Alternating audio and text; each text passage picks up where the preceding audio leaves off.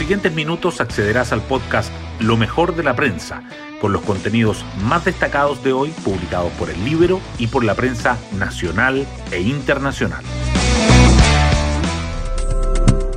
Buenos días, soy Magdalena Olea y hoy lunes 20 de diciembre les contamos que Gabriel Boric Font es el nuevo presidente electo de Chile. Con una participación histórica de votantes, el candidato de Apruebo Dignidad se impuso con 55,8% de las preferencias por sobre el 44,1% logrado por José Antonio Caz del Frente Social Cristiano. ¿Cuál Boric primará desde hoy? ¿El Frente Amplista de la primera vuelta o el Socialdemócrata de la segunda? En su discurso de anoche ante una repleta Alameda, hizo guiños a las dos miradas. Citó palabras de los mandatarios Elwin y Allende, planteó la necesidad de acuerdos, subrayó avanzar en cambios estructurales pero con responsabilidad y habló de un nuevo modelo sin AFP. Hoy empieza un periodo de transición de cambio de mando con una reunión en la moneda entre el presidente Sebastián Piñera y su sucesor. Las portadas del día. El resultado de la segunda vuelta acapara los titulares principales. El Mercurio abre con que Boric vence a Cast con la mayor votación alcanzada en una elección presidencial. También destaca la reacción de Cast. El presidente electo merece todo nuestro respeto y colaboración constructiva. Chile siempre está primero, dijo. Y los dichos del presidente Piñera a su sucesor. Todo Chile espera que tenga un muy buen gobierno. Los unánimes elogios a la labor del CERVEL el resultado se zanjó en menos de dos horas tras el cierre de las mesas y la convención que le pide a Boric respaldo para llevar el proceso a un buen término.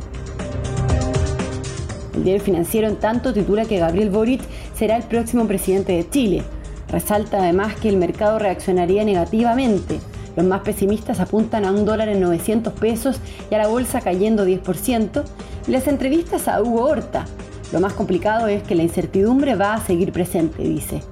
Soledad Recabarren, quien sostiene que con la reforma tributaria los contadores deberán hacer magia para cumplir, a Nicolás Ibáñez, promete una serie de cosas que difícilmente va a poder cumplir, afirma, y Nicole Solé, tengo harta fe de que Boric va a tener mucha más altura de miras que la que cree el sector privado, afirma.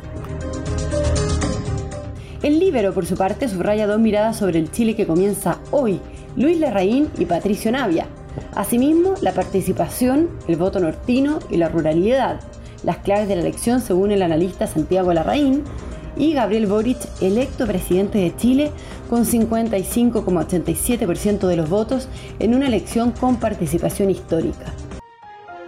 Hoy destacamos de la prensa.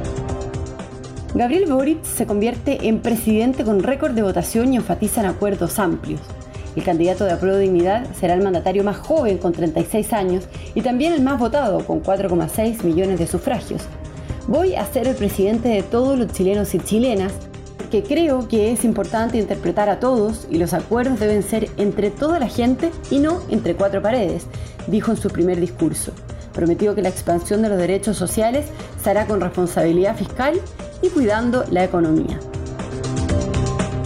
José Antonio Cast asumió la derrota y comprometió una colaboración constructiva con el nuevo gobierno. El abanderado del Frente Social Cristiano llamó por teléfono a Boric para felicitarlo y le escribió en Twitter. Desde hoy es el presidente electo de Chile y merece todo nuestro respeto y colaboración constructiva, le dijo.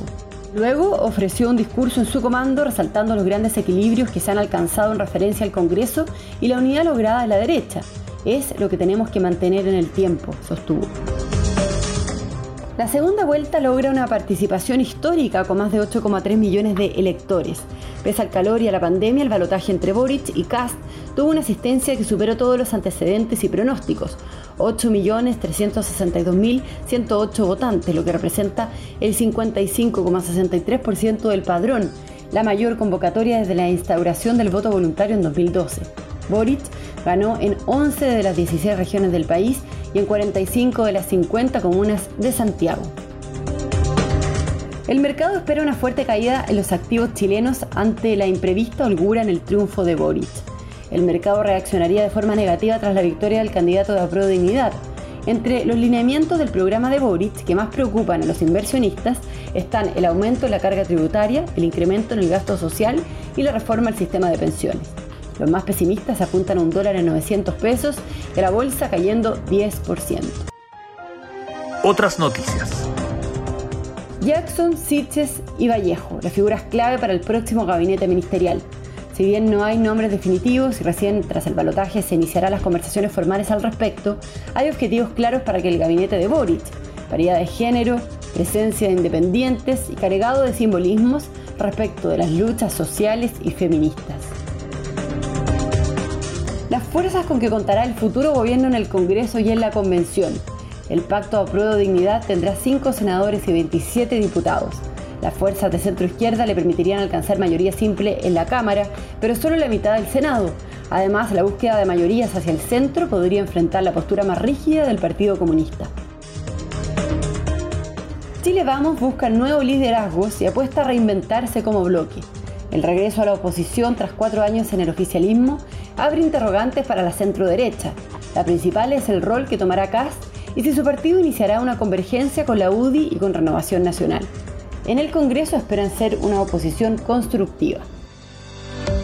Bien, yo me despido, espero que tengan un muy buen comienzo de semana y nos volvemos a encontrar mañana martes en un nuevo podcast lo mejor de la prensa.